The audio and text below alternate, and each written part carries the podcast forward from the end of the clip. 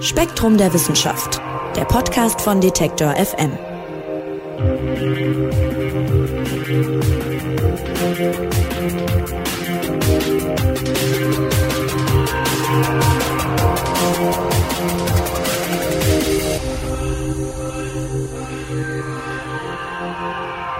Hallo und herzlich willkommen zu einer neuen Ausgabe des Spektrum Podcasts. Wir von Detektor FM sprechen auch heute wieder mit den Redakteuren von Spektrum der Wissenschaft über drei besonders spannende Themen aus der Welt der Forschung. Und dabei geht es heute unter anderem um Corona, genauer gesagt um die Art und Weise, wie das Virus unser Immunsystem durcheinander bringt. Und auch über die neuen RNA-Impfstoffe werden wir sprechen. Außerdem schauen wir uns einen Reaktor an, der vielleicht die Zukunft der Energiegewinnung sein könnte. Dabei soll er die Sonne imitieren und das ist, das kann man sich auch als Laie vorstellen, nicht so ganz einfach. Zuallererst sprechen wir aber wie immer über das Titelthema des aktuellen Spektrum Magazins. Und da geht es diesmal um Krieg, genau gesagt um Krieg im Weltall. Das klingt jetzt vielleicht nach Science Fiction erstmal oder nach irgendeinem so James Bond Film aus der Zeit des Kalten Krieges. Aber das Weltall ist umkämpft und deshalb gibt es auch Forscherinnen und Forscher, die sich Gedanken darüber machen, wie ein solcher Krieg im Weltall aussehen könnte. Und darüber wollen wir sprechen mit Spektrum-Redakteur Janosch Deek. Hallo Janosch. Hallo Marc, grüß dich. Janosch, um das gleich mal klarzustellen, wir reden bei Weltraumkrieg oder orbitaler Aggression jetzt nicht von Raumschiffen, die sich gegenseitig bekämpfen, wie man das vielleicht aus Star Wars oder so kennt, sondern was bedeutet denn Weltraumkrieg in diesem Zusammenhang? Ja, das ist vollkommen richtig. Das sind natürlich nicht irgendwelche bemannten Raumschiffe, die durchs Weltall flitzen und sich gegenseitig verfolgen oder sogar abschießen. Also diese Star Wars-Assoziation, die vielleicht jeder bei dem Stichwort Weltraumkrieg irgendwie hat, die trifft jetzt hier nicht wirklich zu. Äh, stattdessen besteht die Sorge um so einen potenziellen Weltraumkrieg eher darin, dass man, ja, dass sich Satelliten vielleicht gegenseitig abschießen könnten, dass sie sich irgendwie bekämpfen oder dass mit irgendwelchen Technologien von der Erde aus diese Satelliten außer Gefecht gesetzt werden. Aber immerhin sind es Flugkörper im Weltall, also deswegen bleibt vielleicht schon ein kleiner Rest Star Wars, sag ich mal. Aber warum sollten denn Satelliten ausgerechnet das Ziel von Angriffen werden? Was, was hätten die Angreifer denn davon? Das kann man sich relativ gut vorstellen oder nachvollziehen kann man das gut, weil moderne Gesellschaften sind in vielfältiger Weise von den Diensten von Satelliten abhängig. Also man denke an Kommunikation, Internet oder GPS-Daten beispielsweise. Das heißt, viele Bereiche der Zivilisation wären quasi aufgeschmissen, wenn irgendwie wichtige Satelliten ausfallen würden. Und da hängt dann viel dran, also Wirtschaft, Industrie, Finanzwesen.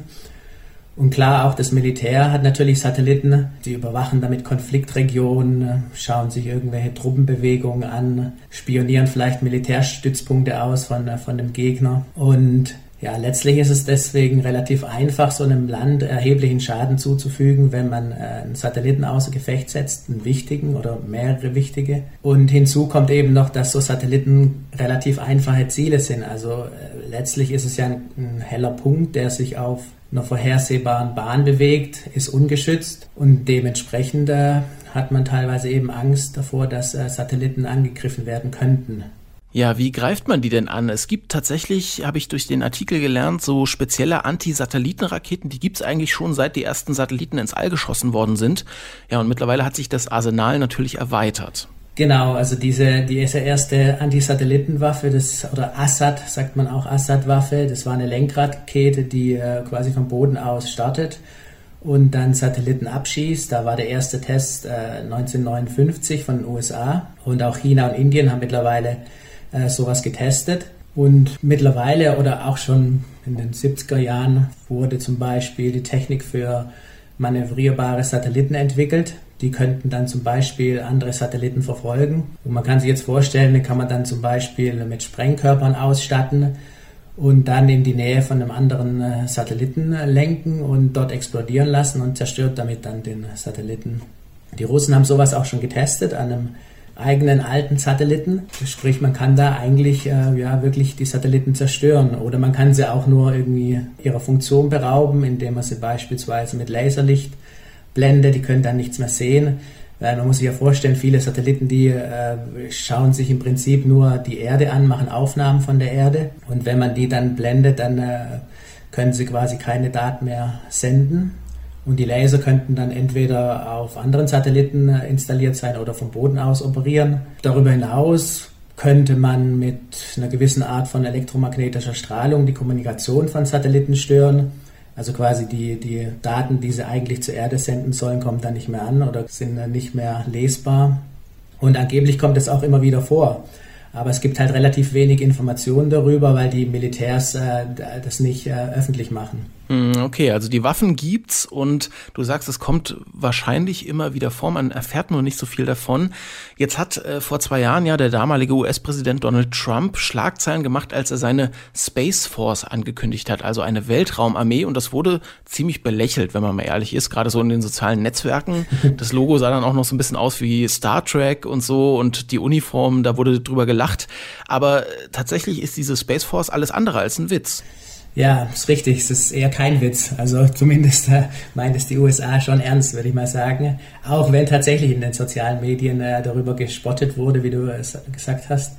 Aber ja, mittlerweile gibt's die äh, Space Force ja und die sind auch relativ äh, gut aufgestellt, äh, mit einer guten Expertise, denke ich. Und das heißt nichts anderes, dass sich die USA tatsächlich Gedanken machen über eine potenzielle Bedrohung im Weltall. Äh, sie haben einfach auch deutlich mehr Satelliten als alle anderen Nationen sind dementsprechend auch mehr darauf angewiesen und äh, auch besonders verwundbar, sage ich mal. Aber wie realistisch jetzt so ein Weltraumkrieg tatsächlich ist, das kann man, ja, kann wohl keiner sagen, sage ich mal. Aber zumindest gibt es Experten und Insider, die die Gefahr ja, durchaus für real einstufen. Und äh, dementsprechend macht man sich auch in, in höchsten Kreisen darüber Gedanken. Und die Space Force ist, ja, sage ich, ein Resultat von dieser Sorge einfach. Hm, tatsächlich gab es ja auch schon einen Fall, wo ein russischer Satellit einen amerikanischen verfolgt hat. Und das war erst letztes Jahr. Also die USA nehmen das Thema sehr ernst. Was ist denn da passiert und gab es noch mehr solcher Vorfälle? Ja, also die haben wirklich Angst. Also die, da gab es diesen Fall, diesen mysteriösen Vorfall ähm, mit diesem russischen Satellit, der hieß Cosmos 2542. Der hat einen amerikanischen Spionagesatelliten verfolgt und irgendwann waren die nur noch 20 Kilometer voneinander entfernt. Aber letztlich weiß keiner wirklich, was, was der im Schilde geführt hat. Also vielleicht hat ihn vielleicht inspiziert, war vielleicht eine Drohung, aber zumindest in einer gewissen Weise eine Machtdemonstration. Also äh, nach dem Motto, seht her, was wir können. Und der Vorfall, der wurde ja auch nur öffentlich, weil Amateurbeobachter darüber getwittert haben. Die Militärs, die äh, dazu, von denen gab es keine Aussage dazu. Und äh, dieser russische Satellit Kosmos 2542 hat äh, dann noch so einen Subsatelliten ausgesetzt, der dann auch den amerikanischen verfolgt hat. Der ist dann wiederum irgendwann geflohen, hat seine Umlaufbahn quasi deutlich abgeändert und äh, schließlich ist dann irgendwann noch, so ein paar Monate später, hat dann Projektil den russischen Subsatelliten verfolgt und da weiß man nicht genau, was da passiert ist. Man vermutet, dass das ein orbitaler Waffentest seitens der Russen dann wiederum war. Aber so ein Vorfall zeigt eben, dass es zu Auseinandersetzungen kommen kann im All.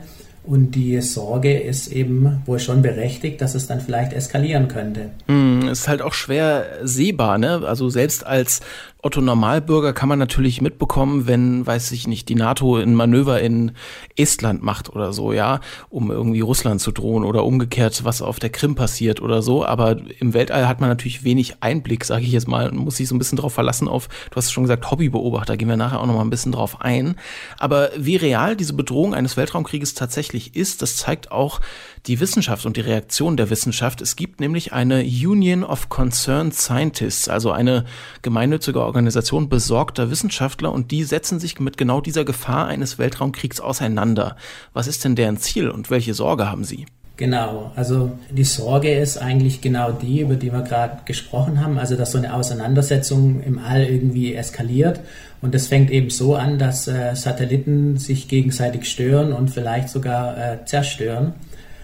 Und wenn es dann eskaliert, dann kann sich es natürlich auf der Erde fortsetzen. Also es könnte wirklich ein Krieg daraus dann entstehen. Und äh, deshalb ist klar, dass die, die Militärs Satelliten in Kriegsszenarien mit einbeziehen. Und diese äh, Organisation, die Union of Concerned Scientists, sie drängen eben darauf, dass man äh, diese Bedrohung von so einem Weltraumkrieg eben minimiert, indem man einfach verbindliche Regeln schafft, an die sich dann, ich sag mal, hoffentlich alle halten in Zukunft. Ja, und wenn man jetzt so an die großen Raumfahrernationen denkt, dann denkt man wahrscheinlich an die USA vor allem. Du hast ja auch gesagt, die haben die meisten Satelliten, dann noch Russland und in jüngsten Jahren sicherlich auch China.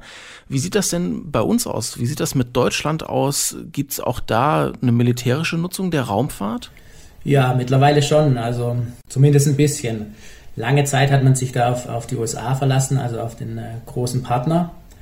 Aber seit Ende 2007 gibt es äh, zumindest ein Satellitenaufklärungssystem, SAR-Lupe heißt es. Das sind äh, fünf identische Kleinsatelliten, die äh, eben hochaufgelöste Bilder von der Erde senden. Und da schaut sich die Bundeswehr dann in erster Linie irgendwelche Krisenregionen an, in denen sie selber aktiv ist. Dann äh, gibt's äh, seit 2011 gibt's ein satellitengestütztes Kommunikationssystem, SATCOM BW heißt es. Damit werden eben abhörsichere Telefongespräche, Videokonferenzen und weltweites Internet garantiert. Des Weiteren plant man eben ein, äh, ein leistungsfähiges Aufklärungssystem. SARA heißt es, es besteht aus drei Satelliten. Da hat sich, das sollte eigentlich schon längst äh, gestartet sein, hat sich aber verzögert. Das ist jetzt für dieses oder nächstes Jahr geplant. Und seit Herbst 2020 gibt es auch ein Operationszentrum in Nordrhein-Westfalen, wo 50 Mitarbeiter der Luftwaffe äh, sich Satelliten und Weltraumschrott per Radar anschauen. Damit wollen sie eben Kollisionen vermeiden und wahrscheinlich auch Angriffen vorbeugen. Und langfristig soll das Personal auch auf 150 aufgestockt werden. Deswegen kann man sagen, dass mittlerweile die Bundeswehr schon auch aktiv geworden ist und äh, auch aktiv im All unterwegs ist. Ja, vielleicht mal zur Einordnung. Da schwirren ja jetzt nicht nur 10, 12, 13 Satelliten um die Erde rum. Mittlerweile sind da fast 100 Nationen eigentlich im Orbit vertreten, selbst Monaco oder der Inselstaat Tonga. Also da ist einiges los um die Erde rum. Ja, das stimmt. Also wirklich äh, etliche Nationen sind dort unterwegs. Und äh, insgesamt sind es um die 3000 aktive Satelliten. Aber man muss sagen, dass wirklich der allergrößte Anteil von den USA ist, also rund die Hälfte.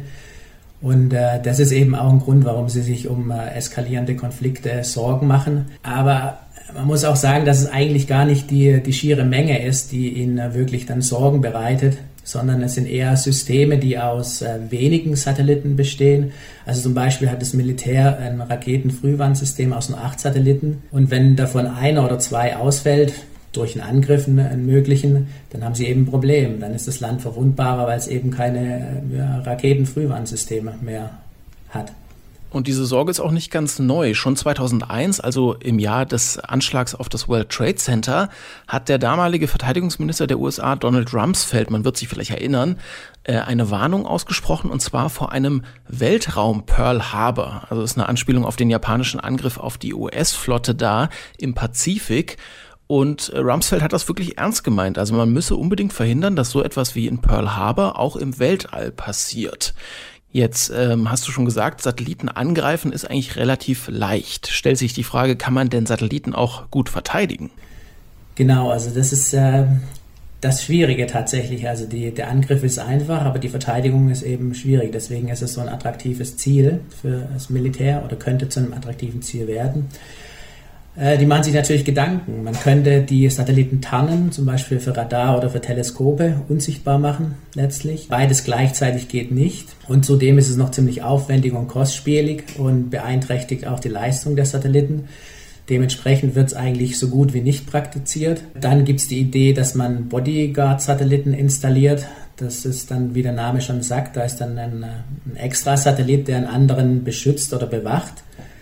Wahrscheinlich wäre er dann auch mit Waffen ausgestattet, um eben äh, feindliche Satelliten abzuwehren, abzuschießen. Wird aber, soweit ich weiß, auch nicht gemacht, sondern bislang ist es eher so, dass alles auf Abschreckung äh, beruht. Also nach dem Motto, wenn du mir was tust, dann äh, tue ich dir das Gleiche an. Also wenn du einen Satelliten abschießt, dann schieße ich auch deinen ab oder vielleicht sogar mehrere. Darüber hinaus wird noch eine Strategie diskutiert, dass man äh, versucht, Risiko zu streuen, also dass man äh, Systeme aus vielen kleinen Satelliten aufbaut, also redundante Systeme, sagt man. Da ist die Idee dann, dass man äh, also dass der Gegner ruhig einen abschießen kann, weil es macht ja nichts, das System wird weiterhin noch funktionieren, weil noch genügend andere da sind. Also man ist da nicht mehr auf einzelne wichtige Satelliten angewiesen letztlich. Ein interessanter Aspekt bei dieser ganzen Sache ist auch, dass ja Raumfahrt eigentlich lange Staatsangelegenheit war. Aber es gibt immer mehr Privatunternehmen, die sich auch eben in der Raumfahrt betätigen. Darunter zum Beispiel eben SpaceX, relativ berühmt von Elon Musk. Und jetzt ergibt es sich, dass da eben viel Innovation stattfindet. Das heißt, Staaten können hier jetzt von Privatunternehmen lernen. Genau, das ist richtig. Also zum einen natürlich äh, ist das Design und die Technik insgesamt der Satelliten, die diese äh, privaten Raumfahrtunternehmen haben, in der Regel deutlich wirtschaftlicher als das, was das Militär produziert. Das heißt, es äh, kostet einfach nur einen Bruchteil des Geldes, die Satelliten zu bauen als auch zu betreiben. Zum anderen haben sie eben auch äh, Systeme, über die ich gerade eben schon gesprochen habe. Das heißt, die bestehen aus vielen kleinen äh, Satelliten. Denke jetzt zum Beispiel an Starlink von Elon Musk. Und wenn da einer ausfällt, dann macht das eben gar nichts.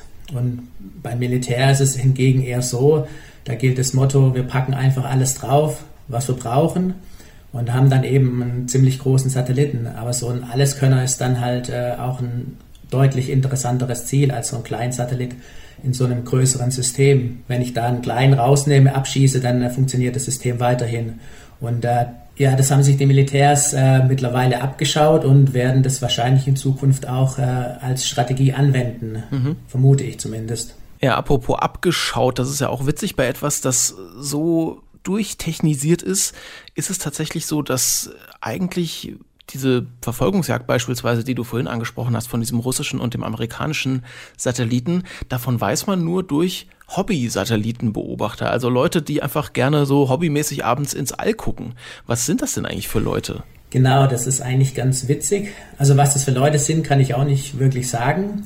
Ich würde es mal so ausdrücken, das sind einfach Menschen, die, mit ein, die ein spezielles Hobby haben, das da wäre Satelliten beobachten. Und man weiß eben, dass die auf der ganzen Welt verteilt sind und sich über E-Mail-Verteiler austauschen, auch über Twitter. Und in der Regel eigentlich relativ äh, einfache Mittel nur zur Verfügung haben, aber es trotzdem schaffen, da die Satelliten relativ gut zu verfolgen. Eben auch solche, die nicht in offiziellen äh, Verzeichnissen auftauchen. Und häufig sind das eben dann militärische Satelliten. Und die äh, Hobbybeobachter, die führen dann irgendwelche Messungen durch, bestimmen die Umlaufbahn beispielsweise. Und daraus lässt sich dann schon einiges äh, über die Aufgabe oder den Zweck eines Satelliten quasi aussagen. Ein Beispiel zum Beispiel, wenn äh, der Satellit in einer niedrigen Umlaufbahn bis 2000 Kilometer maximal oder auch deutlich darunter sich bewegt, dann sind es in der Regel Fotosatelliten, die irgendwie Aufnahmen von der Erde machen und das könnte dann zum Beispiel ein Spionagesatellit sein, wenn er nicht irgendwo in, in Verzeichnissen auftaucht. Wenn sich ein Satellit in, äh, in einer geostationären Umlaufbahn bewegt, das sind dann äh, mehr als äh, 30.000 Kilometer Höhe, dann sind es in der Regel Kommunikationssatelliten. Das heißt, die Hobbybeobachter kriegen durch ihre relativ einfachen Messungen und Beobachtungen schon relativ viel über die Satelliten und die Aufgaben von diesen äh, Flugkörpern raus. Hm. Bei der ganzen Gemengelage jetzt, also wir halten mal fest, die Gefahr eines solchen Satellitenkriegs äh, oder dass Satelliten zum Opfer von äh, militärischen Angriffen werden, die ist vielleicht nicht akut, aber doch latent da. Und viele Forscherinnen und Forscher, vor allem aber auch Regierungen, machen sich darüber so ihre Gedanken. Da stellt sich mir die Frage, gibt es denn eigentlich keine Regeln dafür, was man darf im Weltall? Ich meine, auf der Erde gibt es ja auch diverse Abkommen zwischen verschiedenen Staaten, die dafür sorgen, dass meistens zumindest Frieden herrscht. Also Gibt es da kein, kein, ich sag mal, Weltraumabkommen, das man irgendwie unterzeichnen könnte? Äh, doch, tatsächlich gibt es schon was. Also diese Welt, erste Version des Weltraumvertrags der Vereinten Nationen ist im Jahr 1967 aufgesetzt worden und mittlerweile auch von 110 Nationen unterzeichnet worden. Der regelt mehr oder minder die Erforschung und, und Nutzung des Weltraums. Dazu zählen dann so Sachen wie, dass niemand Militärbasen auf dem Mond bauen darf oder wenn, wenn ein Satellit oder eine Rakete abstürzt, dann haftet quasi der Eigentümer. Also wenn jetzt äh, ein Satellit von Deutschland in, in Russland abstürzt und dort irgendwas zerstört, dann haften wir. Also der Vertrag regelt schon ein paar Dinge, sagen wir mal so. Aber, aber er ist halt auch alt, ne? Genau, der ist, der ist schon alt. Und darüber hinaus gibt es aber auch, auch äh, quasi nicht verbindliche Regeln, woran sich auch die meisten eigentlich halten. Die stimmen sich ab bezüglich Flugbahnen oder lassen ihre Satelliten registrieren. Dann entfernen sie ausgediente Satelliten aus ihren ursprünglichen Umlaufbahnen, um eben Kollisionen zu vermeiden. Und es passiert ja auch eigentlich so gut wie nichts im Weltall. Und diese, die Verfolgungsjagd, die ich da, die wir erwähnt hatten, die stellt eben eine Ausnahme dar. Aber man muss auch sagen, dass es eben für solche Vorfälle dann keine Regeln gibt. Man weiß nicht, ob es erlaubt ist, wie nah darf man sich kommen, äh, was sind die Konsequenzen, wenn man sich zu nahe kommt. Es ist nicht geregelt, wie sehr man das All quasi aufrüsten darf, was ist überhaupt ein militärischer Zweck. Also all diese Dinge gibt es keine Regeln und äh, viele sind eben der Meinung, dass es diese Regeln braucht, um in Zukunft Konflikte zu vermeiden. Ja, stellt sich die Frage, warum es die noch nicht gibt. Ja, eine gute Frage, das weiß äh, keiner so wirklich. Es gibt tatsächlich Versuche, äh, das zu regeln, aber es dauert ewig und äh, Beobachter sagen eben, dass die Diplomatie komplett festgefahren ist, dass gar nichts mehr vorangeht. Ich denke mal, es liegt letztlich auch daran, dass so Abkommen und Verträge dann natürlich auch immer mit Kontrolle einhergehen. Und ich vermute mal, dass das manche dann eben nicht wollen. Also es ist ein bisschen schizophren. Auf der einen Seite will man die Regeln, dass eben nichts passiert, dass äh, nichts äh, eskaliert aber andererseits will man sich dann wahrscheinlich nicht an Regeln halten oder sich zumindest nicht äh, kontrollieren lassen. Und darüber hinaus ist es natürlich nicht einfach, da die Regeln zu finden, mit denen dann auch alle äh, zufrieden sind. Also letztlich dreht sich es einfach um die Frage, was darf man im All, was nicht, was ist die rote Linie, die dann nicht überschritten werden darf, was sind die Konsequenzen. Und es sieht einfach danach aus, dass die großen Nationen im All, also die im All unterwegs sind, sich äh, bei diesen Fragen nicht einigen können und vielleicht auch nicht wollen. Das ist jetzt meine Meinung. Wahnsinnig spannende Sache. Krieg im Weltall. Janosch Steg hat uns mitgenommen in ein Thema, das uns sicherlich in Zukunft noch beschäftigen wird. Vielen, vielen Dank, lieber Janosch. Gerne, danke dir auch. Ja, und hier geht es gleich um ein Bauprojekt der Superlative. In Südfrankreich versucht man nämlich, die Sonne nachzumachen.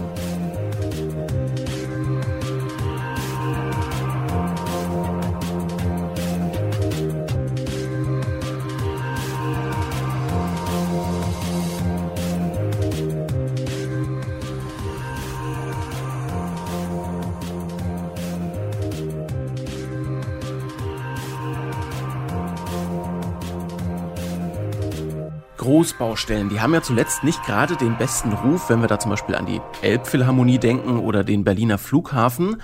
Und auch in der Wissenschaft gibt es solche Großbauprojekte und eines davon ist der ITER. Das ist ein Kernfusionsreaktor, der im Süden von Frankreich entsteht. Und das Projekt ist ganz schön umfangreich. Es wird 20 Milliarden Dollar ungefähr kosten. Es ist eine große internationale Kooperation. Also sowohl die EU als auch China, die USA, Indien, Japan, Südkorea und Russland machen damit. Und Baubeginn war vor einem halben Jahr. Und das Spektrum Magazin hat sich die Baustelle mal angeschaut und Redakteur Mike Beckers, der ist jetzt bei mir am Telefon, wird uns ein bisschen was davon erzählen. Hallo Mike. Hallo Marc. Ja, die Bilder, die ihr im neuen Spektrum Magazin zeigt, die sehen zumindest auf den ersten Blick jetzt mal eigentlich aus wie jede andere Großbaustelle auch. Es gibt so Stahlgerüste, Betonteile und so weiter. Und äh, ja, auch sonst hat es ziemlich viel gemeinsam mit Großprojekten wie eingangs erwähnter Elbphilharmonie oder dem BER. Es dauert nämlich viel länger und wird viel teurer als anfangs gedacht. Vielleicht kannst du uns mal ein bisschen über dieses ITER-Projekt und die Geschichte erzählen. Ja, sehr gern. Ähm, dazu springe ich mit dir am besten mal kurz äh, zurück, etwa ein Jahrhundert in die erste Hälfte des 20. Jahrhunderts, denn ähm, damals wurde erst die Kernfusion entdeckt. Das ist der Prozess, der unsere Sonne am Leben hält und die Energie für uns bereitstellt. Und dann kurz darauf wurde die Kernspaltung entdeckt. Die Kernspaltung kennen wir ja alle von Atomkraftwerken. Seit vielen Jahrzehnten wird die da technisch genutzt. Die Kernfusion könnte sogar noch mehr Energie erzeugen. Aber das Problem ist, dass äh, die technische Nutzung davon noch wesentlich komplexer ist als Atomkraftwerke und die sind an sich ja auch schon nicht so leicht. Und äh, deswegen hat es sehr, sehr lang gedauert, bis diese Versuche, die in der Sowjetunion schon in den 1950er Jahren gestartet haben, das technisch zu nutzen, den Kinderschuhen entwachsen sind. Also es hat quasi bis zum Ende des Kalten Kriegs gedauert, bis äh, mal eine internationale Kollaboration das angehen konnte und das auf einer Skala versuchen konnte, wo wirklich die Hoffnung bestand, dass man ähnlich wie in der Sonne äh, durch Kernfusion mehr Energie rausziehen kann, als man reinsteckt. Also man hat in den 90er Jahren dann zusammen all die Länder, die du erwähnt hast, äh, ein Design entwickelt. Das hat dann nochmal bis 2006 gedauert, bis endlich der Vertrag unterzeichnet wurde, eine Baustelle gefunden wurde, die steht in Frankreich. Dann kam es erst 2015 zum Baubeginn. Eigentlich sollte das äh, zu dem Zeitpunkt schon laufen, aber du hast es erwähnt, so sind Großprojekte gern mal. Jetzt haben wir 2020 den Montagebeginn gehabt, den offiziellen, und wenn alles gut geht, Dann haben wir in fünf Jahren tatsächlich das erste Plasma, so nennt man das, was da in der äh, Mitte gezündet wird. Also quasi eine kleine Sonne nachgestellt auf der Erde. Ja, also nach langer Planungsphase wird das Ding jetzt gerade zusammengebaut. Du hast das Ziel schon so ein bisschen umrissen. Man will im Grunde die Sonne imitieren. Dient das jetzt vornehmlich Forschungszwecken oder soll dort wirklich Energie gewonnen werden? Also es dient vorrangig Forschungszwecken, wobei es gab schon in den letzten Jahrzehnten einige Projekte in kleineren Skalen, die das erst möglich gemacht haben, dass man es jetzt so groß aufbauen kann. Also es gibt schon eine gewisse Grundlagenforschung. Also der ITER ist so ein Mittelding. Es ist offiziell ein Forschungsprojekt, man wird auch keine Energie davon ins Netz speisen, aber man will zum allerersten Mal in der Geschichte der Fusionsforschung mehr Energie erhalten, als man äh, reinsteckt. Und man will vor allem erstmal ausprobieren, welche Methoden sich da am besten eignen, welche Materialien braucht man, was muss man beachten, wenn man so ein großes Plasma kontrollieren will. Und äh, das soll alles mit ITER erforscht werden, bevor dann im Anschluss, äh, vielleicht in 20 Jahren, ein großer, echter Reaktor gebaut werden kann, der dann auch tatsächlich Energie ins Netz einspeist. Ja, und vorher muss viel getestet werden. Du sagst es schon, denn, das kann man sich auch als Laie vorstellen, jetzt nachzumachen, in Anführungszeichen, die Prozesse, die auf der Sonne ablaufen, das ist wahrscheinlich nicht so ganz einfach. Was, was läuft denn da eigentlich überhaupt ab? Also wie funktioniert so ein Reaktor dann? Also in der Sonne ist es so, dass die einfachsten Atome, die wir im Universum haben, das sind auch die, von denen wir am meisten haben, nämlich der Wasserstoff, dass die verschmelzen und Helium erzeugen. Also Wasserstoff besteht ja aus Protonen im Kern, Helium hat zwei Protonen im Kern, das heißt, wenn man die beiden Protonen zusammenbringt und noch ein paar Neutronen dabei sind, das kommt dann über die schwereren Varianten vom Wasserstoff, die Neutronen enthalten, dann kriegt man Helium und zusätzlich eine Menge Energie. Das Problem ist, die Protonen sind ja positiv geladen, beide. Und wenn man die zusammenbringen will, um sie zu fusionieren, stoßen die sich elektrisch ab, äh, wie so zwei Magnete, die man versucht aneinander zu bringen. Und deswegen muss man sehr viel Kraft aufwenden, beziehungsweise sehr viel Energie reinstecken in Form von Temperatur. Je heißer sie sind, desto schneller sind die Teilchen, desto mehr Schwung haben sie, desto näher kommen sie aneinander. Und was die Sonne zusätzlich machen kann, ist Druck aufbauen. Die Sonne hat eine riesige Masse und im Kern entsprechend viel Druck, um die Teilchen noch ein bisschen näher aneinander zu quetschen. Den Druck, den können wir auf der Erde nicht aufbauen. Die Temperaturen kriegen wir hin. Und äh, statt des Drucks nimmt man bei uns Magnetfelder.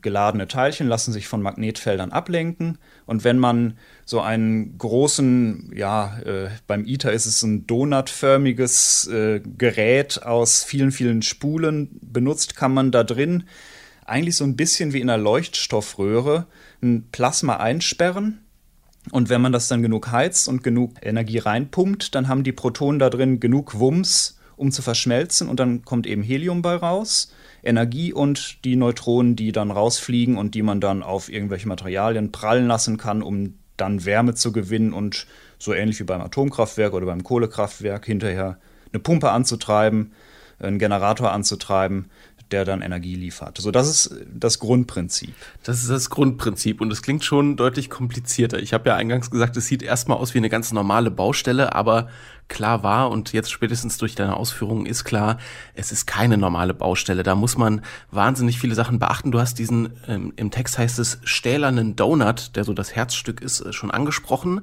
Und dann habe ich auch gelesen, was von 150 Millionen Grad heißem Plasma Gut, ist mir jetzt klar, das gießt man jetzt nicht einfach in irgendeine Betonform wahrscheinlich. Also was sind denn so die baulichen Herausforderungen bei diesem ITER-Projekt? Ja, das stimmt. 150 Millionen Grad, die will man erstmal kontrollieren. Dieser stählerne Donut ist tatsächlich donutförmig, aber ein bisschen größer, als man sich so einen Donut vorstellt, nämlich 12 Meter. ähm, ich habe mal nachgelesen, das ist etwa so die Stahlmenge, die der Stahlmenge im Eiffelturm entspricht, die da allein in diesem Donut verbaut ist. Also das ist eine Wahnsinnsdimension, die man sich schon nicht, nicht mehr vorstellen kann. Ich war mal auf dem Eiffelturm, das ist viel Stahl. Das ist eine Menge Stahl, das kann man sagen, ja. Und dieser Donut ist äh, ein riesiger Vakuumtank. Also man will dieses Plasma möglichst nur mit sich selbst zusammenstoßen lassen, weil alles andere, was im Weg wäre, würde ja störende Prozesse erzeugen, das Plasma abbremsen. Das heißt, man will ein möglichst gutes Vakuum in diesem riesigen Donut drin haben. Um diesen Donut rum sind dann ganz viele supraleitende Spulen gewickelt. Das sind Spulen, die keinen inneren Widerstand haben, besonders hohe Felder erzeugen können. Supraleitende Spulen müssen mit Helium gekühlt werden. Das heißt, es ist außenrum nochmal ein Kühlkreislauf, der diese Spulen praktisch bis auf den absoluten Temperaturnullpunkt runterkühlt. Das wird, wenn es denn fertiggestellt ist, der größte Helium-Kühlkreislauf der Welt sein. Irrsinnig teuer an sich schon. Dann hat man eine wahnsinnige Materialbeanspruchung. Die Felder, die da dran sind, ähm, wenn man im MRT liegt, dann hört man manchmal dieses Wumms, äh, also das Knacken, wenn der angeschaltet wird. Und das muss man sich jetzt so mal 1000 vorstellen. Äh, das sind irre Kräfte, die da wirken. Äh, man muss die Hitze abführen. Der ITER soll so knapp 500 Megawatt Leistung bringen. Das entspricht einem, einem Block von so einem Kohlekraftwerk. Also da ist schon jede Menge Hitze dabei, die man auch noch abführen muss. Äh, wir erinnern uns, die Supraleiter müssen auf äh, praktisch 0 Grad oder 0 Kelvin abgekühlt werden. Also es sind abgesehen von diesen riesigen Abmessungen auch noch wahnsinnig komplexe Prozesse, die alle irgendwie voneinander getrennt und trotzdem parallel laufen müssen. Das ist ein, ein Wahnsinnsprojekt. Jetzt ist das Ziel, dass erstmals sozusagen mehr Heizleistung äh, produziert wird, als Energie reingesteckt wird. Das ist ja sozusagen eigentlich überhaupt die Voraussetzung, dass man solche Reaktoren in Zukunft betreiben kann. Ne? Sonst ist es ja eigentlich dann immer ein Minusgeschäft, gehe ich mal von aus. Also rein in der Rechnung. Wenn ich jetzt ein Kohlekraftwerk nehme, in das ich mehr Energie reinstecken muss, als ich rausbekomme, dann lohnt sich das ja nicht. Ja, stimmt. Also bei der Kohle hat uns die Sonne zum Glück ein bisschen die Arbeit abgenommen. Die hat nämlich über Jahrtausende, während sich die Kohle gebildet hat, ihre Energie da reingesteckt in die Pflanzen, die gewachsen sind. Und wir müssen das jetzt quasi nur noch ernten. Beim Plasma ist es ein bisschen schwieriger. Da müssen wir erstmal dafür sorgen, dass die Wasserstoffatome zusammenkommen. Das heißt, äh, wir haben auf der einen Seite die Heizung, die wir betreiben müssen, um das Plasma so heiß zu kriegen und das Magnetfeld aufrechtzuerhalten. Auf der anderen Seite haben wir die Fusionsleistung, die rauskommt. Und diese Fusionsleistung, die Hitze, die im Plasma durch die Verschmelzungsprozesse äh, entstehen, die muss größer sein als Heizung plus Magnetfeld plus was wir sonst noch so reinstecken. Und dann können wir auch tatsächlich Energie rausziehen. Dann kann dieses Plasma sich selbst erhalten. Und äh, das, das ist schon relativ tricky. Also bei der Kohle ist sowas viel leichter, wenn man die Sonne ihre Arbeit vorher machen lassen kann.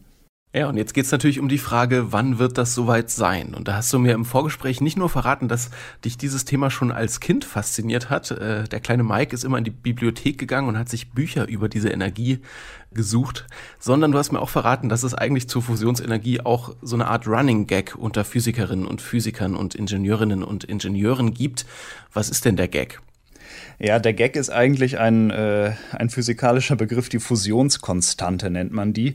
Die beträgt nämlich 20 bis 30 Jahre, je nachdem, wen man fragt. Und das ist die Zeit, die es braucht, bis dann tatsächlich mal ein Fusionskraftwerk am Netz ist und Energie liefert. Und zwar eigentlich schon seit Beginn der Forschung an der Fusionsenergie. Also in den 1950er, 1960er Jahren hat man sich gedacht, ach na gut, 80er, 90er Jahre, dann läuft so ein Ding. In den 90ern ich habe es ja erzählt, hat man sich gedacht, ach, der ITER, der ist bestimmt so 2015 schon längst am, am Netz fertig äh, und wir können mit dem Bau von richtigen Fusionskraftwerken loslegen.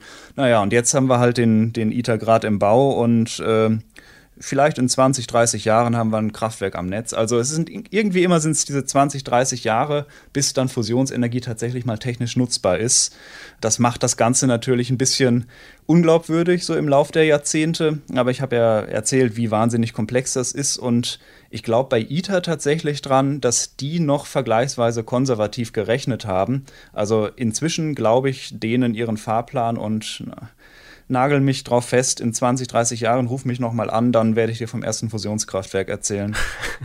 Trotzdem gibt es auch Kritiker, die dieses ITER-Projekt grundsätzlich, ganz grundsätzlich für Geld- und Zeitverschwendung halten. Was sind denn deren Argumente? Und äh, du siehst das nicht so, höre ich raus. Naja, ich bin da auch ein bisschen zwiegespalten. Also ich bin wahnsinnig fasziniert. Du hast es erzählt, ich war als Kind in der Bibliothek und habe mir da schon Bücher zu ausgeliehen als Jugendlicher. Und äh, irgendwie hält so eine Faszination natürlich an. Die Kritiker erzählen natürlich völlig zu Recht von dieser irren Komplexität, davon, dass man viele Prozesse vielleicht niemals in den Griff bekommt, beispielsweise die Materialbeanspruchung, die Schäden, die durch diese schnellen Neutronen beispielsweise dabei entstehen, ähm, kommen. Also einmal ist es diese technische Komponente, wo die Kritiker sagen, das kriegen wir nicht in den Griff und da gehen Milliarden, Milliarden rein. Also anfangs sollte das ITER-Projekt, glaube ich, nur 5 Milliarden Euro kosten und inzwischen sind wir beim vier- oder fünffachen Preis. Es ist also ein Milliardengrab, sagen die Kritiker. Und andererseits, wenn dann in 20, 30 Jahren mal so ein Fusionskraftwerk am Netz ist, dann haben wir schon längst den Klimawandel. Das ist jetzt ein neues Argument, was dazu kommt. Wir sollten das Geld, die Milliarden, die wir da reinbuttern, besser äh, in, in einen Übergang zu regenerativen Energien investieren, weil wir da als Weltgemeinschaft viel schneller viel mehr von haben und uns dann später, wenn alles äh, wieder halbwegs gut ist, vielleicht mal wieder auf die Fusion konzentrieren. Also das sind durchaus gewichtige Argumente. Ich finde trotzdem, es ist ein wahnsinnig spannendes Projekt. Ich finde auch, dass so viel Geld das ist, es nicht so richtig wahnsinnig äh, viel ist. Also äh, diese 20, 25 Milliarden, die das kostet, die, die erstrecken sich jetzt auch über viele Jahrzehnte, über viele, viele Länder, die dabei sind. Also ich finde, wir können uns das leisten und wir dürfen auch auf so eine Option irgendwie nicht verzichten. Also da, da ist was, wo wir eine echte Chance haben, physikalisches Neuland zu betreten. Und ach, irgendwie mir als Wissenschaftler widerstrebt es, das einfach aufzugeben, nur weil es zu viel kostet. Also klar, Kosten spielen immer eine Rolle, aber in dem Fall bin ich doch tatsächlich immer noch ein Fan des Projekts. Mhm. Und da läuft jetzt seit einem halben Jahr die Montage an dieser, ja, wenn man so sagen will, kleinen Sonne auf der Erde. Wie soll das denn dann weitergehen mit dem Projekt? Du hast schon beschrieben, also vielleicht in ein paar Jahren könnte man diesen Reaktor dann anwerfen.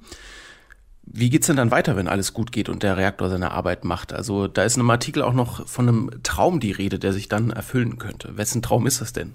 Hm. Ja, das ist äh, der Traum von äh, Physikern, Menschen wie mir. Und dem kleinen Mike. Ja, genau. Ähm, also jetzt ist erstmal der Plan, äh, die nächsten Jahre das Ding zusammenzuschweißen, was aufwendig genug ist. Äh, so ab 2025 soll dann das erste Plasma drin gezündet werden. Das wird noch aus normalem Wasserstoff bestehen, also noch ohne die Neutronen drin. Es entsteht also noch kein Helium, beziehungsweise es entstehen keine Dinge, die jetzt irgendwie die äh, Infrastruktur von dem Projekt schon beschädigen können, sondern man will erst langsam alles ausprobieren, gucken, ob man es kontrollieren kann. Und dann, man rechnet damit, das dauert zehn Jahre, so also 2035, wird dann das erste Mal tatsächlich Deuterium und Tritium, das sind die beiden schwereren Isotope des Wasserstoffs, eingespeist und dann will man auch wirklich Helium, Neutronen und Energie erzeugen. Also das ganze Programm will äh, verschiedene Materialien testen, die man da in diesen Donut einbringt, um die Energie zu nutzen und äh, Tritium zu erzeugen. Also dann so ab 2035 soll es richtig losgehen. Und dann wird man auch wissen, wie viel Energie tatsächlich so ein Kraftwerk erzeugen kann mit diesem Konzept. Ein Riesenprojekt, wirklich. Zig Länder beteiligt, zig Milliarden Euro Kosten und ja, es dauert mehrere Jahrzehnte, aber es stecken auch große Hoffnungen drin. Vielen Dank, Mike, fürs Erklären. Sehr gern. Und wir wenden uns jetzt der Corona-Pandemie zu und genauer gesagt den Impfstoffen und auch der Frage, wie denn eigentlich dieses Virus im Körper reagiert und mit dem Körper reagiert.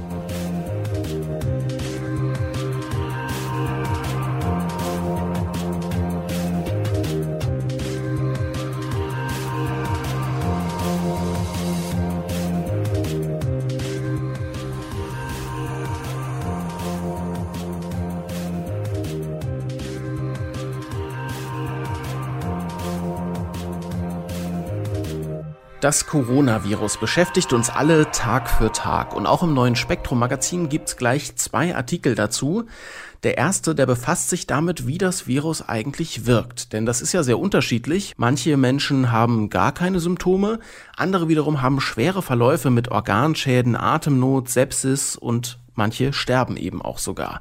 Forscherinnen und Forscher in aller Welt versuchen gerade herauszufinden, warum das eigentlich so unterschiedlich verläuft und wann Covid-19 eigentlich besonders drastisch zuschlägt. Und darüber wollen wir sprechen mit Spektrum-Redakteur Frank Schubert. Hallo Frank. Hallo Marc.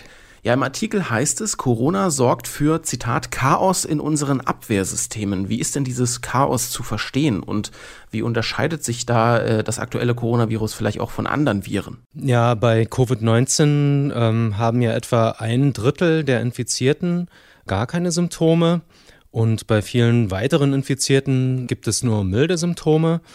Aber ungefähr äh, jeder Zwanzigste, der sie infiziert hat, ähm, also die genauen Zahlen kennt man nicht, aber so etwa jeder Zwanzigste, bei dem schießt die Immunreaktion über. Ähm, es kommt also zu schweren Entzündungsreaktionen, die unter anderem zu Gefäßverschlüssen führen können, zu Organschäden und auch zur Sepsis. Und solche Immunkomplikationen, also Probleme der Körperabwehr, sind durchaus auch von anderen Viren bekannt. Das kennt man zum Beispiel von SARS-CoV, also dem äh, Verursacher der SARS-Epidemie 2002, 2003. Und das kennt man auch von MERS-CoV. Aber SARS-CoV-2 ist insofern besonders und unterscheidet sich von den zuvor genannten, weil es eben besonders leicht übertragbar ist und weil es auch ein besonders breites Spektrum von Schäden verursacht im Körper, also dass es besonders viele Organe betrifft, unter anderem also Lunge, Magen-Darm-Trakt, Nieren, Leber, Herz-Kreislauf-System und auch äh, Nervenkomplikationen sind bekannt. Also mittlerweile ist relativ klar, bei manchen Covid-Patienten wird da eine Überschussreaktion sozusagen im Immunsystem, so hast du es ja auch gerade genannt, provoziert. Was läuft denn da ab? Da setzen Zellen der Immunabwehr übermäßig viele Zytokine frei. Zytokine sind äh, Proteine, die als Botenstoffe funktionieren im Organismus. Ähm, die steuern also unter anderem Abwehrreaktionen und Entzündungsprozesse. Und wenn die im Übermaß freigesetzt werden, was also bei Covid-19 der Fall sein kann, dann kann das schwere Entzündungsreaktionen triggern, die äh, zu Organschäden führen, die zu akutem Lungenversagen führen können. Ähm, es sind aber nicht nur Zytokine, die daran mitwirken, an diesen Problemen, äh, sondern es ist zum Beispiel auch das Peptidhormon Bradykinin, das übermäßig freigesetzt wird. Und das ähm, kann Herz-Kreislauf-Probleme äh, machen. Das bringt unter anderem den Elektrolythaushalt durcheinander und führt dadurch äh, oder kann dadurch zu Herzrhythmusstörungen und zu Herzstillstand und starken Gefäßerweiterungen führen. Also das Problem ist eigentlich, dass das, was ich ja will, dass mein Körper macht, nämlich äh, sozusagen eine Immunantwort geben. Das Problem ist, dass diese Immunantwort dann teilweise, ja, platt gesagt, aus dem Ruder läuft. Oder, oder was ist genau das Problem? Richtig, ja, die Immunreaktion, die läuft also bei einigen Infizierten aus dem Ruder und ähm, das verursacht dann oder kann eben ähm, kritische Schäden verursachen im, im, Organismus. Das ist also nicht so sehr das Virus selbst und seine Vermehrung im Organismus, die da, also was da Probleme bereitet, sondern das ist vor allem eben die überschießende Immunreaktion. Und was heißt das dann für die Behandlung? Also wie lässt sich solch ein Prozess dann, dann hemmen? Vielleicht muss man da auch noch mal kurz drauf eingehen. Das wird im Artikel auch erklärt. Es gibt ja zwei Arten, wie das Immunsystem auf solche Krankheitserreger antworten kann. Das ist ziemlich kompliziert, genau. Also der Körper hat sozusagen zwei Verteidigungssysteme, wenn man das so sagen darf. Das ist einmal die angeborene Immunantwort und einmal die sogenannte adaptive Immunantwort. Also die angeborene Immunantwort, die ist unspezifisch, also nicht gezielt. Ja, und dann gibt es noch einen zweiten Verteidigungsmechanismus, das ist die adaptive oder erworbene Immunantwort. Die hat man nicht von Geburt an, sondern die erwirbt man durch Kontakt mit Krankheitserregern. Die besteht unter anderem aus zwei Komponenten, also aus so einer zellulären Komponente, die von Zellen vermittelt wird, also insbesondere T-Lymphozyten, das sind weiße Blutzellen und noch aus einer sogenannten humoralen Komponente. Das sind also Antikörper, die ausgeschüttet werden von B-Lymphozyten und von Plasmazellen. Und diese adaptive oder erworbene Immunantwort, die braucht eine Weile, um sich aufzubauen, also so üblicherweise ein bis zwei Wochen, äh, wenn der Organismus mit einem Krankheitserreger in Kontakt gekommen ist. Und die hält aber dafür auch lange an, also in Form so eines sogenannten Immungedächtnisses. Das kennen wir ja alle. Äh, deswegen impft man ja gegen diverse Krankheiten, damit der Organismus eben so eine adaptive Immunantwort dagegen aufbaut und äh, sich das auch merkt, also in Form eines Immungedächtnisses. Und das kann manchmal sogar dazu führen, dass man lebenslang resistent quasi ist gegen die jeweilige Erregersorte. Und wir halten also fest, es ist offenbar so, dass diese falsche Abwehrreaktion, also sozusagen wie der Körper auf das Virus reagiert, für diese schweren Verläufe und Langzeitschäden sorgt und gar nicht so sehr das Virus selbst. Das könnte eine Erklärung sein dafür, dass das so unterschiedlich teilweise verläuft. Was heißt das denn jetzt für die Behandlung? Naja, man weiß ja, dass es bei kritischen Covid-19-Verläufen zu einer überschießenden Immunreaktion kommt und da liegt natürlich dann der Schluss nahe, dass man versucht, die Immunreaktion zu dämpfen. Und genau das machen Mediziner auch. Also äh, die behandeln Covid-Patienten mit Substanzen, mit Arzneistoffen, die die Aktivität von Zytokinen drosseln. Dazu gehören verschiedene Antikörper, die also die Wirkung von Zytokinen hemmen bzw. blockieren. Einige von denen haben leider nicht so gut geholfen in klinischen Studien. Äh, bei anderen gibt es Hinweise, dass sie also tatsächlich helfen. Ärzte behandeln Covid-Patienten auch mit entzündungshemmenden Arzneien wie äh, Dexamethason und Prednison äh, mit recht gutem Erfolg. Und dann gibt es auch klinische Studien, zum Beispiel mit einem Medikament gegen die Erbkrankheit Mukoviszidose, was den Abbau von bestimmten Molekülnetzen fördert, die also bestimmte Immunzellen absondern. Diese Molekülnetze sind da eigentlich dafür da, Krankheitserreger einzufangen und abzutöten aber bei schweren Covid-Verläufen werden die mitunter im Übermaß freigesetzt von Immunzellen und das kann zu Gefäßverschlüssen führen, also zum, ja, so quasi zu, zu Infarkten und damit zu Organschäden. Und um das zu vermeiden, behandelt man die Patienten also mit diesem Mukoviszidose-Medikament, was eben diese übermäßige Freisetzung von diesen Molekülnetzen äh, verhindern soll. Ja, Medizinerinnen und Mediziner versuchen also herauszufinden, wie man schwere Verläufe gerade bei Covid gut behandeln kann. Und wenn man vorher ansetzt, dann versucht man natürlich, dass möglichst wenig Menschen überhaupt krank werden. Und da setzt die Welt, da setzt auch Deutschland gerade ziemlich viel Hoffnung in die Impfstoffe. Und der erste, der hierzulande zugelassen wurde, das war ja ein sogenannter RNA-Impfstoff oder mRNA-Impfstoff.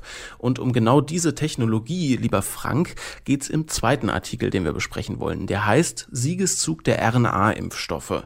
Also diese Technologie, das habe ich durch die Lektüre erfahren, ist gar nicht so neu eigentlich, aber erlebt gerade durch Corona einen ziemlichen Boom. Ist das richtig? Das stimmt. Die äh, RNA-Impftechnologie ähm, ist so ungefähr drei Jahrzehnte alt schon. Also jedenfalls seit dieser Zeit verfolgt man diese Idee, also mit, mit RNA zu impfen. Die ersten Versuche dazu gab es in den 1990ern. Aber diese Technologie hat natürlich im Zuge der Covid-Pandemie einen massiven Aufschwung erlebt was ähm, zum großen Teil damit zusammenhängt, dass das ja eine weltweite Pandemie ist und dass es weltweit vordringlich ist, diese Pandemie zu bekämpfen, zurückzudrängen. Und deshalb haben Regierungen umfangreiche Gelder bereitgestellt, äh, unter anderem um RNA-Impfstoffe zu entwickeln. So einen Impfstoff zu entwickeln ist ja für, ein, für eine Pharmafirma immer mit einem großen Risiko verbunden, weil Impfstoffkandidaten müssen also ausgiebig getestet werden in, in klinischen Studien. Die müssen durch das Zulassungsverfahren gebracht werden.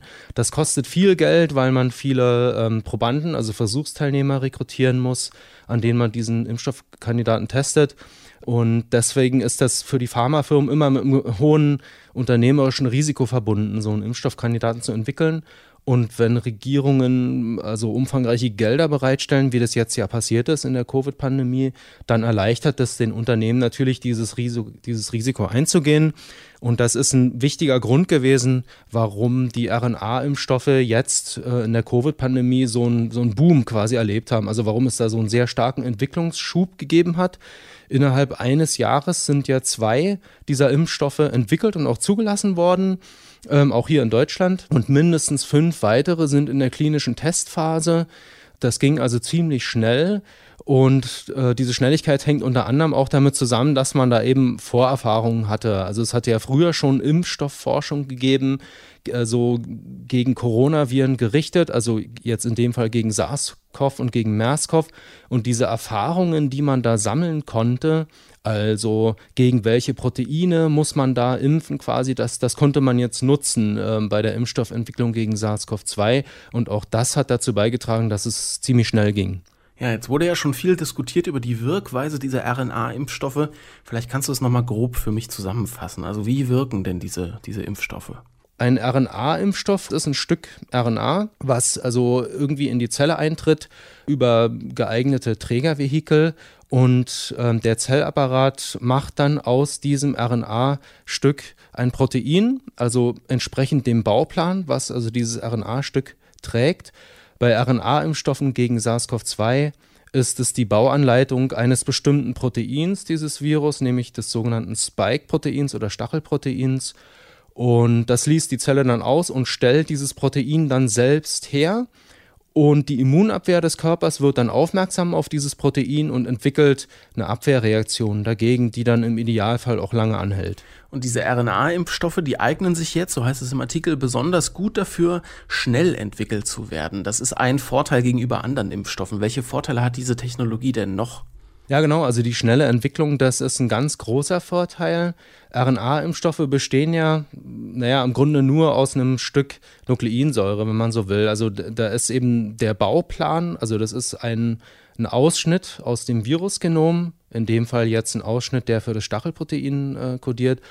Ähm, der wird dann flankiert von so sogenannten regulatorischen RNA-Abschnitten und dann packt man das Ganze in sogenannte Lipid-Nanopartikel und damit ist der Impfstoff im Prinzip einsatzbereit und das kann sehr schnell gehen, also buchstäblich in wenigen Tagen. Also wenn man die Erbgutsequenz des Erregers, also des Virus hat, dann kann das in vier Tagen gehen. Und das, das ist wahnsinnig schnell, verglichen mit klassischer Impfstoffentwicklung, wo dieser ganze Prozess typischerweise ein Jahr oder länger dauert. Man muss also nicht jedes Mal ein komplett neues Produkt entwickeln und das kürzt einfach den Entwicklungsprozess sehr stark ab und das ist auch ein maßgeblicher Grund dafür, warum die Entwicklung dieser RNA-Impfstoffe jetzt eben so schnell ging. Verstehe. Das heißt aber, wenn man jetzt zum Beispiel an Mutationen denkt oder an die Grippe, die jedes Jahr in einer neuen Variante so ein bisschen kommt, könnte man mit so RNA-Impfstoffen, jetzt mal gesetzt den Fall, äh, Corona bleibt uns sozusagen erhalten in der einen oder anderen Form, dann immer wieder auf Veränderungen auch schnell reagieren. Verstehe ich das richtig? Genau, das ist der große Vorteil, dass man eben, weil man die Entwicklung relativ schnell machen kann, kann man eben auch relativ schnell reagieren auf Veränderungen, die das Virus macht. Also jedes Virus mutiert ja im Laufe der Zeit. Je öfter sich diese Viren replizieren, also vermehren, umso höher ist die Wahrscheinlichkeit, dass sie irgendwelche Mutationen dabei erlangen, die sie ja in bestimmte Richtungen, in verschiedene Richtungen eben verändern. Deswegen ist es ja auch wichtig, dass man ähm, die Zahl der Infizierten möglichst klein hält, weil je mehr Infizierte, umso ähm, öfter vermehren sich die Viren in den Körpern dieser Infizierten und umso größer ist natürlich auch die Wahrscheinlichkeit, dass dabei alle möglichen Virusmutanten entstehen und dass dabei eben auch Mutanten entstehen, gegen die bereits entwickelte Impfstoffe zum Beispiel nicht mehr wirken. Und um diese Wahrscheinlichkeit möglichst klein zu halten, ist es eben wichtig, die Zahl der Infizierten möglichst klein zu halten. Aber wenn so eine Mutante auftaucht, was eben irgendwann passiert, zwangsläufig, das liegt einfach in der Natur der Sache, dann ist man natürlich gut dran, wenn man ähm, Impfstoffe sehr schnell entwickeln kann, weil man damit sehr schnell auch reagieren kann jetzt auf beispielsweise auf irgendwelche Oberflächenveränderungen, die das Virus macht, äh, weshalb das Virus jetzt beispielsweise schlechter erkannt wird von der Körperabwehr. Okay, jetzt ist also Geschwindigkeit ein großer Vorteil dieser RNA-Impfstoffe, aber, so heißt es im Spektrum-Magazin, die bergen auch noch gewisse Probleme. Was denn so zum Beispiel? Naja, diese RNA-Impfstofftechnologie, die ist ja noch sehr jung. Also, wie gesagt, wir haben gerade mal zwei zugelassene Impfstoffe. Das ist also eine Technologie, die noch relativ stark in den Kinderschuhen steckt. Da wird also noch viel Entwicklungsarbeit passieren und die derzeit zugelassenen RNA-Impfstoffe haben deshalb noch ähm, so ein paar Probleme. Also sie erfordern zum Beispiel eine aufwendige Kühlkette. Ein großes Problem bei der Verteilung dann, ne? Genau, genau. Das erschwert natürlich die Verteilung dieser Impfstoffe. Es gibt aber Unternehmen, die angeblich ähm, RNA-Impfstoffe in der Entwicklung haben, die also so eine aufwendige Kühlung nicht benötigen, die sich also längerfristig auch bei Kühlschrank oder Raumtemperatur aufbewahren lassen. Ja, ein weiteres Problem der bisherigen Impfstoffe ist, dass sie in zwei Dosen verabreicht werden müssen, so in einem Abstand von einigen Wochen. Und von Impfstoffen, die also mehrfach verimpft werden müssen, in mehreren Dosen, weiß man, dass viele Patienten, nachdem sie die erste Dosis erhalten haben, sich die folgenden sozusagen nicht mehr abholen beim Arzt. Manchmal, weil sie es vergessen, manchmal, weil sie die Folgeimpfungen nicht mehr für nötig halten. Und das will man natürlich vermeiden. Da gibt es jetzt äh, Versuche, den Impfstoff auf eine Weise zu verabreichen, der also nur eine einmalige Gabe erfordert, zum Beispiel indem der Impfstoff sehr langsam und sehr über längere Zeit hinweg in den Organismus freigesetzt wird. Und das dritte Problem der derzeitigen RNA-Impfstoffe ist, dass sie relativ starke vorübergehende Nebenwirkungen erzeugen, also Müdigkeitsattacken, Muskelschmerzen und so weiter, die also direkt nach der Impfung auftreten. Diese Reaktionen selbst sind ganz normal, einfach deshalb, weil das Immunsystem natürlich reagiert äh, auf den Impfstoff und man das dann eben auch spürt.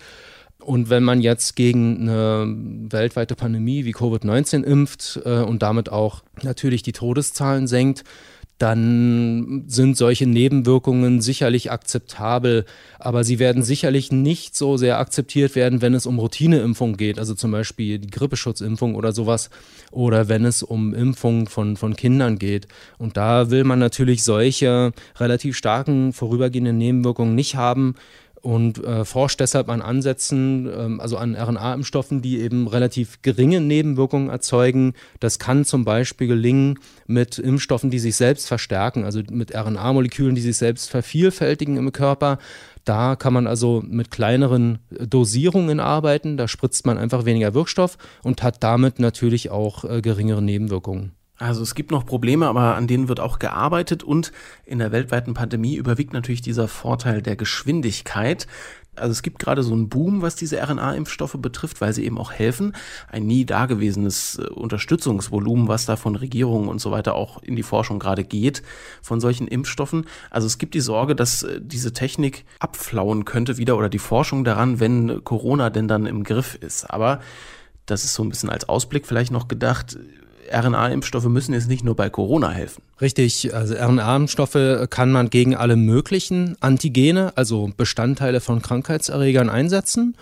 Äh, das muss jetzt nicht SARS-CoV-2 sein, das können auch andere Viren sein. Und tatsächlich sind diverse RNA-Impfstoffe in Entwicklung, die sich zum Beispiel gegen Tollwuterreger richten oder gegen Erreger der Vogelgrippe, äh, der Zytomegalie oder des Chikungunya-Fiebers oder des Zika-Fiebers und so weiter.